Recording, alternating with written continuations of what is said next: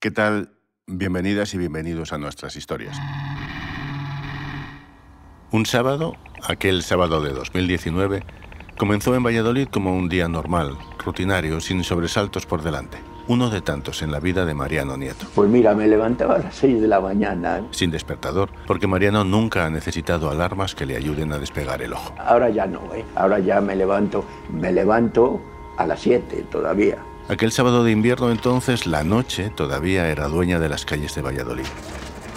Cuando Mariano levantó la persiana de su piso había una cortina de niebla al otro lado del cristal.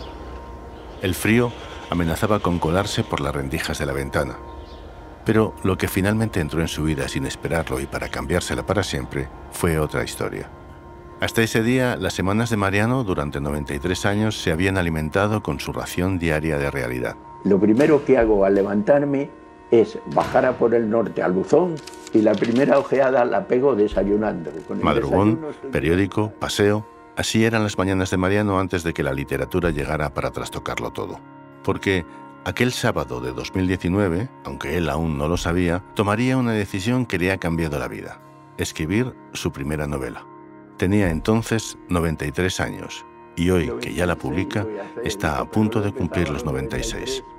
Esta es la historia de Mariano Nieto, un niño que despertó su curiosidad con una caja de cerillas, un adulto que siempre quiso dibujar, el novelista debutante que con 95 años acaba de publicar Júbilo, Dolor y Esperanza, un libro que nació de forma inesperada.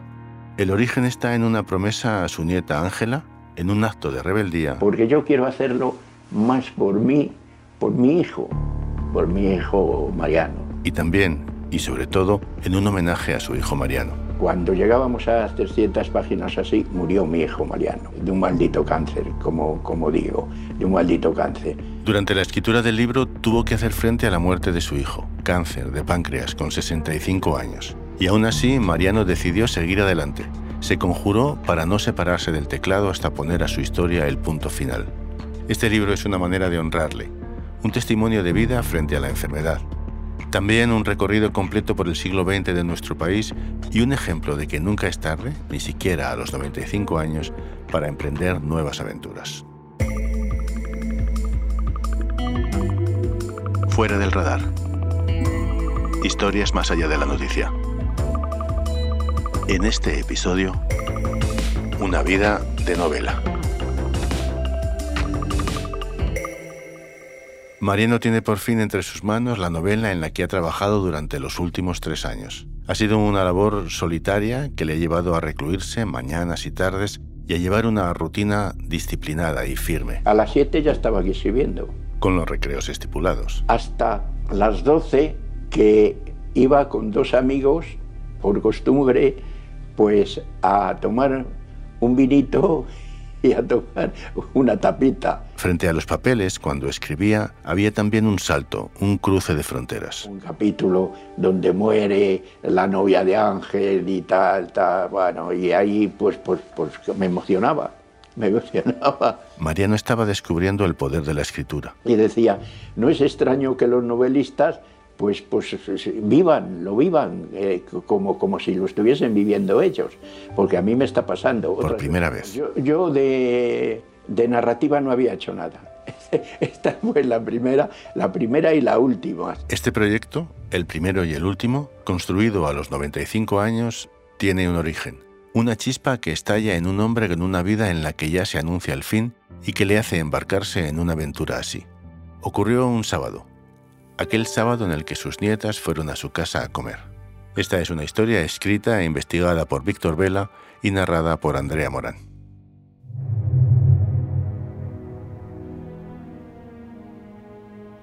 La casa de Mariano Nieto suele estar habitada por el silencio. La tele permanece muda la mayor parte del tiempo. Sí que se escucha a diario la tormenta de su teclado. Pasa las horas aquí, en esta habitación a la que llama la cueva, un pequeño cuarto con la mesa para el monitor, un sofá, una estantería con libros. Pues es una habitación donde tengo un armario, librería, donde están todos los libros que yo utilizo y donde hay otra mesa enfrente. Sobre la mesa un ordenador, que me regaló regalo de su hijo. No, porque tenía yo un Windows que, era una carraca, y me dijo, pero papá, si estás trabajando con esto, que es antediluviano, quieta. Y, y Esta es la cueva, pero el despacho oficial está justo al lado. Allí tiene las paredes llenas de orlas que recuerdan que Mariano es técnico industrial químico, que impartió clases de dibujo técnico en la universidad. De catedrático de expresión gráfica, si quieres ponerlo, de expresión gráfica en la ingeniería, que fue modificándose. Esa fue su carrera docente hasta que se jubiló como profesor emérito de la Universidad de Valladolid. Durante sus años de enseñanza escribió muchos manuales técnicos que ahora guarda en su despacho, el oficial. Escribí libros pues, de dibujo técnico, de, de geometría, de geometría descriptiva, los que yo utilizaba en mis clases y les escribí yo y los alumnos les, usaban pues porque no tenían otro remedio, era el libro de texto. Mariano busca para mostrarlo alguno de esos libros entre los estantes. Porque tengo ahora un lío que estoy preparando todo. Le estuve buscando ayer y yo no, y no le encontré. ¿eh? A ver. Este es el fruto de muchos años de trabajo en la docencia. Si buscas en internet, pones Mariano Nieto publicaciones y te vienen todas las publicaciones. Si hacemos esa búsqueda en la red, Mariano Nieto Oñate, encontramos el dibujo técnico en la historia, representación de superficies, fundamentos geométricos del dibujo técnico, pero ni rastro de narrativa. Que yo narrativa no había hecho nunca nada. Hasta ahora, hasta ese sábado que le cambió la vida. Y verás, este, este este es el, cuento que me pasa. Y lo empieza a contar. Viene un día a comer aquí, los sábados que venían a comer mis nietas y mis hijos, y me dice, abuelo, la profesora de historia estudiaba la ESO, estudiaba la ESO. La profesora de historia nos ha dicho que si tenemos algún familiar mayor que haya pasado la Segunda República, la Guerra Civil y todos esos líos que hubo en España, me, y Mariano los pasó que si quiere venir a darnos clase algunos días aquí a, todos, se, se, sube ahí al estrado y empieza a hablarnos de sus vivencias, de cómo vivió, del racionamiento, de los bombardeos. Aquello prendió su curiosidad. Y la digo, pues hija mía, encantado, es que me voy a divertir con los años que ya yo no llevo en la cátedra dando clase. Pero algo se torció a los pocos días cuando su nieta Ángela llegó de nuevo de visita y esta vez con malas noticias. A la semana siguiente me dice mi nieta, pues mira, la profesora nos ha dicho ayer que vamos mal del programa y que no quiere perder tiempo con eso que os Mariano se encendió en su silla mientras la comida se enfriaba encima de la mesa. A dar, que no quiere perder tiempo. Y claro, a mí me indignó. Esa profesora no, no sabe que los pueblos que no recuerdan su historia estarán condenados a repetirla. Fue entonces cuando se fraguó la empresa a la que se iba a dedicar durante los próximos años de su vida. Y dije, no te preocupes hija, que vosotros, los mis nietos, vais a conocer la historia porque yo voy a hacer un diario, una memoria contándoos todo. Y me puse a escribir.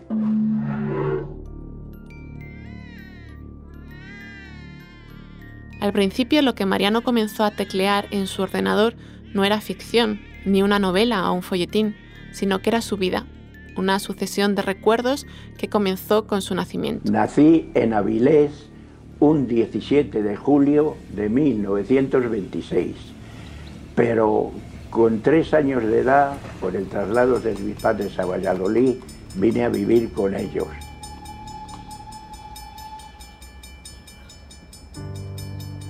padre de Mariano era... Ferroviario, era ferroviario. Y cuando encontró una oportunidad de trabajo en la meseta castellana, no dudó en hacer las maletas y aceptar ese nuevo puesto que le ofrecían en los ferrocarriles del norte. Valladolid tenía entonces poco más de 88.000 habitantes. Entre finales del siglo XIX y principios del XX, el ferrocarril se convirtió en la principal industria de la provincia. Daba trabajo a más de 2.300 personas, muchas de ellas llegadas del campo o de comunidades cercanas. Por ejemplo, Mariano. Pues me vine aquí y, luego me he alegrado porque Valladolid es una ciudad encantadora, hijo.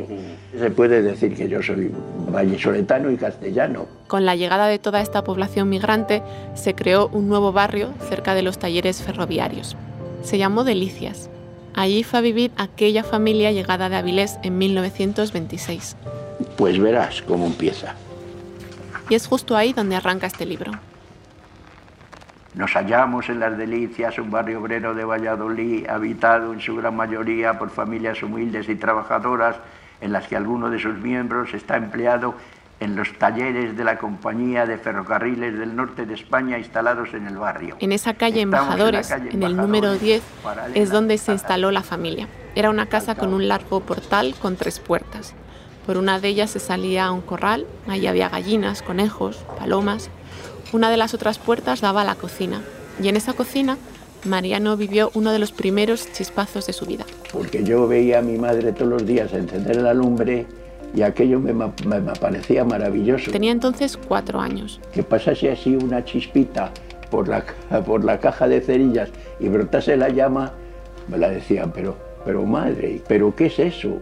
que brota la llama, ¿qué es una brujería, un encantamiento Su madre, entusiasmada ante la curiosidad del crío, le decía, no, es el fósforo y las reacciones químicas, me ha dicho tu padre, que es fósforo y reacciones químicas que se producen ahí. Mariano preguntaba sobre el tema todos los días y obtenía siempre la misma respuesta. Entonces lo de reacciones químicas es que me quedó metido.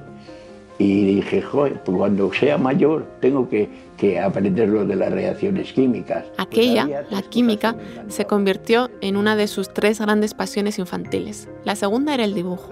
las letras góticas del norte de Castilla me admiraban. Yo decía, pues esto no son las letras que yo veo corrientemente. Y luego las pasaba a tinta, las daba colores. Y la tercera, la lectura. Se lo debe a una de sus maestras, doña Pepita. Me daba clases en la cocina de su casa, vivía cerca de nosotros también, en la calle Embajadores. Doña Pepita le descubrió los entresijos de la ficción y de la escritura, una escritura que no retomaría hasta casi 90 años después, le confió un pequeño truco. Mariano solía ir con su padre casi todos los fines de semana al cine y cuando el pequeño volvía a clase... Bueno, pues me preguntaba, Mariano, dime qué película viste ayer, siempre, siempre, todos los lunes. Hasta que un día doña Pepita le pidió algo mágico. Me decía, bueno, pues esta tarde me lo escribes en cuatro, en cuatro páginas, dos hojas, cuatro páginas como me lo Y así en lugar de contar, Mariano comenzó a escribir, a resumir lo vivido y a meterle a la vida pequeñas gotitas de ficción. Y yo pues se lo redactaba a mi aire, ah, y me decía, en caso de duda, el diccionario, a ver a las faltas de ortografía. Y, Años después, en el instituto, su profesor de lengua, Narciso Alonso Cortés, le terminó por inocular ese veneno de las historias. Nos leía trocitos de libros y de novelas y, nos, que se quedaban lo mejor. Y decía, en la biblioteca tenéis este libro y podéis ir a verlo. El problema es que la realidad era tan potente en aquellos años de infancia y juventud que la actualidad se lo comía todo. El martes 14 de abril de 1931, una bandera tricolor ondea desde el balcón de la casa consistorial. Pues tendría, cuando se proclamó la República, pues cinco años, 26 y 5, 31, cinco años. En esos momentos, Valladolid es un hervidero. Las noticias que llegan desde Madrid informan de que el rey ha dejado la capital rumbo a Cartagena. Ha comenzado su exilio. Salí con mi padre, me dijo, me dijo, vas a venir conmigo esta tarde a la Plaza Mayor de Valladolid porque esta es una fecha histórica y la vas a recordar mientras viva. Se reunieron con los vecinos de las Delicias que festejaban la República. Y a mí me chocó la, enorme cantidad, cantaban, decían letrillas. Una que me recuerdo, que me recuerdo. verás, Alfonso, márchate y llévate contigo al cabrón de Berenguer.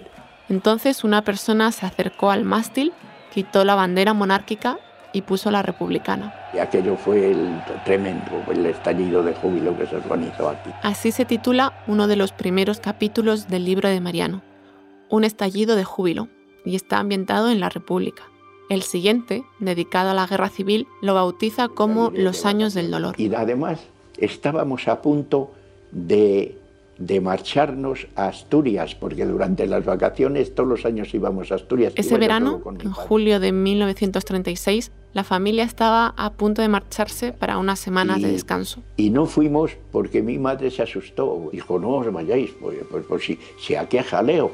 Resulta que los vecinos comentaban, las tropas de Marruecos se han sublevado. El 17 de julio de 1936, Mariano cumplió 10 años y estalló la guerra. Cuando estalló el movimiento nacional, lo primero que incendiaron la iglesia de las delicias dos veces, que yo oía desde la cama chamusquina y no sabía lo que era. Estos eran los líos, como decía aquella profesora de instituto, que Mariano no pudo contar años después en la clase de su nieta Ángela. Lo pasamos mal, cartillas de racionamiento, las, las explosiones, la feroz represión que se produjo aquí que los primeros días del movimiento de estallar la guerra civil fue terrible. Mariano recuerda que en dos ocasiones los bombardeos le pillaron por la calle. Bombas que caían por, por todos lados. Demasiado cerca incluso. Y la explosión me mandó de una pared a la otra, salí despedido. Pero al poco de empezar la guerra civil tuvo que continuar con sus estudios. Y al terminar el bachillerato, Mariano se presentó al examen de Estado. Me acuerdo, eh, eso eh, eh, lo tengo todo grabado en la memoria, era el coco. A punto ya de entrar en la universidad para estudiar química, una de sus pasiones, se dio cuenta de que tantas fórmulas farragosas se le iban a hacer muy cuesta arriba. A mí, a mí me gustaba la química industrial, moverme, porque recuerdo que había visto películas americanas donde salían naves industriales medio desmontadas y allí pues, pues sucedían cosas, corrían tras el que se había escapado o al asesino. Tal. Finalmente se matriculó en la Escuela Técnica Industrial, un acierto que marcaría toda su vida profesional, porque a principios de los años 50 en Valladolid se instaló Nitratos de Castilla, una empresa dedicada a la elaboración de fertilizantes y abonos que dio empleo a cientos de vecinos, entre ellos a Mariano Nieto. Y claro, estuve al frente de dos mm, eh, instalaciones de ácido nítrico, la producción de ácido nítrico. Un trabajo impregnado de un aroma especial. Yo no sé si vivo tanto por eso, porque olía mucho amoníaco. Tal vez ese sea el secreto para haber vivido tantos años. Eso y que Mariano no ha fumado nunca. Jamás. Yo pienso que eh, vivo tanto, he vivido, porque no he fumado nunca. ¿Y por qué no he fumado? ¿Y por qué no me he drogado? Aquí también la ficción tiene algo que ver. Cuando él era pequeño, su madre leía unos folletines que compraba en el kiosco. Había uno ambientado en Rusia que Mariano leyó en la clandestinidad. Y leí unas escenas de drogadictos en Rusia con el opio que me ponían los pelos de punta, se ponen como locos. Y yo creo que eso me impulsó pues a no fumar jamás. Y todo esto aparecía en esas memorias de Mariano Nieto su infancia y los días de colegio en Valladolid, la alegría compartida cuando llegaron los aires republicanos, pero también el horror de la guerra y las balas, las decisiones vitales y los primeros trabajos. Todas las memorias, todas las memorias. Incluso ya las había bautizado. Que le puse de título Las memorias del abuelo. Así avanzaba la escritura en tono realista, documental, hasta que entra en escena un personaje clave en esta historia. Pero cuando llegué al año 1936, consulté con mi hijo mayor, que venía por aquí y lo veía, y digo, mira, mira lo que estoy haciendo para que lo veáis vosotros las memorias. Entonces Mariano Nieto, hijo, doctor en ciencias económicas, padre de dos hijas, leyó el borrador. Un tocho que había y dice, esto no lo va a leer nadie porque a las cuatro o cinco primeras hojas se van a cansar y va a ir a la papelera. Mariano no se lo podía creer. Tantas semanas de trabajo, tanto esfuerzo volcado en el papel, podían haber sido en vano. Y digo, pero madre mía, ¿dónde voy yo? Pero si ya tengo cerca de 300 hojas y casi no he empezado. Tantas letras ya escritas, tantos recuerdos recuperados que no tenían un punto final. La novela de su vida estaba en peligro. La empresa que Mariano había asumido con 93 años estaba a punto de descarrilar. Entonces, ¿por qué seguir escribiendo si aquello no tenía mayor recorrido? Enseguida retomamos el relato. Mariano Nieto, escritor debutante con 95 años, había recuperado sus vivencias, las había ordenado y les había dado un sentido, pero ahora temía que no fuera suficiente. Es muy duro que un hijo te diga, tan a las claras, que no interesa mucho ese texto en el que has trabajado durante tantas y tantas horas. Y me dice efectivamente, papá, esto, esto no hay cristiano que lo lea. Andrea Morán continúa la historia. Afortunadamente para Mariano, el mismo hijo que llegó con el jarro de agua fría se acercó después con una solución. ¿Por qué no lo novelas y haces y metes una trama? Me Aquello, al fin y al cabo, podía ser una buena idea. Pues metes unos personajes de ficción que se muevan, conservas esas memorias, pero al mismo tiempo que tengan ellos una vida propia y como el papel es muy sufrido y admite todo lo que le eches... Pues Mariano padre no se lo pensó mucho. Joder, pues tienes razón, hijo.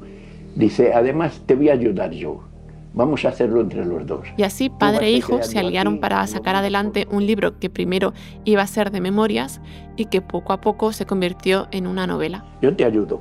Tú ahí metes, me lo mandas por correo electrónico cuando tengas cinco o seis páginas. Fijaron un método de trabajo para las siguientes semanas. Dice, y tú dedícate solo a escribir.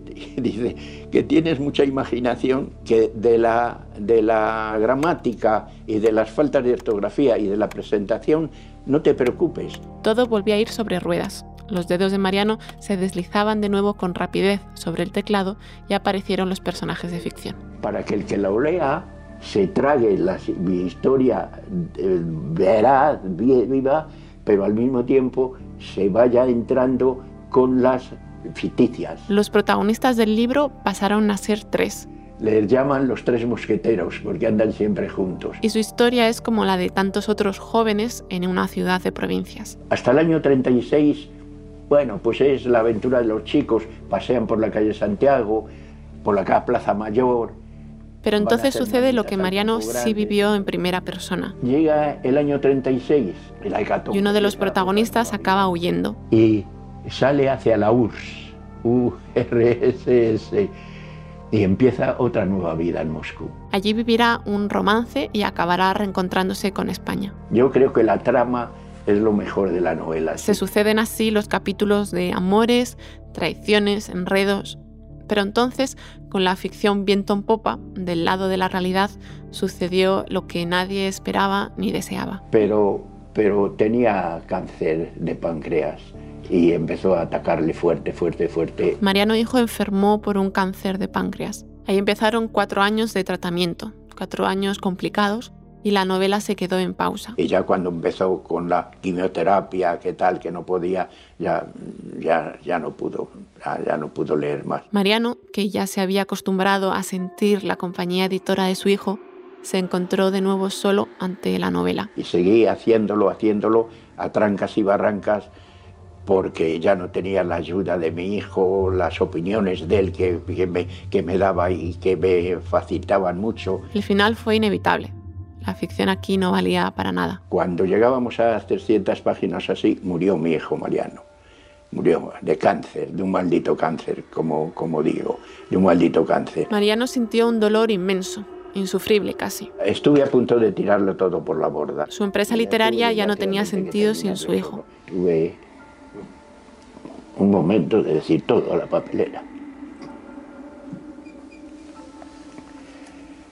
Pero lo terminé y ahora el título de la novela es de dos autores. El libro, autopublicado, está firmado por Mariano Nieto. Que pertenece a dos autores, a dos autores, a mi hijo y a mí que tienen el mismo nombre. Porque los dos son autores de esta historia de tres amigos que recorren juntos el siglo XX, desde la Segunda República a la Transición. Terminar la novela se convirtió entonces en un compromiso personal. Pues para encauzar esto y a ver si salíamos. Porque yo quiero hacerlo por mi hijo, por el fallecido, por mi hijo Mariano. Y ahora el libro tiene un nuevo objetivo. Y porque los beneficios, si los produce, van a ir a la, a la Asociación contra el Cáncer de Valladolid. Ha tenido que hacer frente Mariano a muchos sacrificios durante los últimos meses para terminar esta novela. Demasiadas mañanas solo, cerrado en la cueva, peleando con las musas y contra el recuerdo de su hijo para elaborar la trama y poner el punto final. Hasta que por fin lo ha conseguido. El libro está listo, editado, publicado, convertido en novela y ya en manos de los lectores. El día 2 de junio de 2022 Mariano presentó su libro. Fue en la Casa Zorrilla de Valladolid, donde vivió el poeta romántico, el autor de Don Juan Tenorio. La sala estaba abarrotada. En la tribuna, junto a Mariano, presentaba el acto la concejala de Cultura de Valladolid. Entre el público, conocidos y amigos que le animan a no cerrar este capítulo de su vida. Le invitan a seguir escribiendo, pero Mariano siente que ya, sin su hijo cerca, no tiene ganas ni ánimos para emprender un nuevo proyecto así. La primera y la última, seguramente, porque ya no, yo no voy a hacer más. ¿eh? Superados los 90, nunca pensó en un proyecto así tan ambicioso y costoso en el tramo final de su vida. Ha sido una gran experiencia, me ha gustado lo que he hecho. Al repasar la vida de Mariano se detecta cómo la ficción se ha ido colando poco a poco en su biografía hasta transformarla por completo. Están los resúmenes de las películas que veía con su padre, los folletines de su madre, las películas que le animaron a estudiar química, los libros que le recomendaron en el instituto y esta novela, que al principio fue un texto de memorias, que luego escribió mano a mano con su hijo y que por culpa del maldito cáncer tuvo que terminar en soledad. Creo que, que para ser la primera vez está, está bien, está, está bien, he gozado con ella, he pasado malos ratos también. La empezó a escribir con 93 la ha publicado con 96. Un hombre afortunado, ¿eh? porque de, vivir tantos años y vivir lo que hemos pasado y, estar así como estoy ahora, que me valgo yo solo, que salgo por ahí todos los días, que salgo con el único amigo que me queda y tomamos un vinito y una tapa y charlamos de las cosas. El libro Júbilo, Dolor y Esperanza de Mariano Nieto, de los dos Marianos, ya está en las librerías. De momento en las de su ciudad natal, pero el autor confía en que el texto pueda llegar más allá de Pisuerga. Gracias a Víctor Vela por haber investigado esta historia, gracias a Andrea Morán. Esta ha sido una más de las historias de Fuera del Radar, nuestro podcast de periodismo narrativo. Soy José Ángel Esteban, gracias por escuchar. Esta historia ha sido escrita e investigada por Víctor Vela. En Valladolid la edición es de Rodrigo Ucero.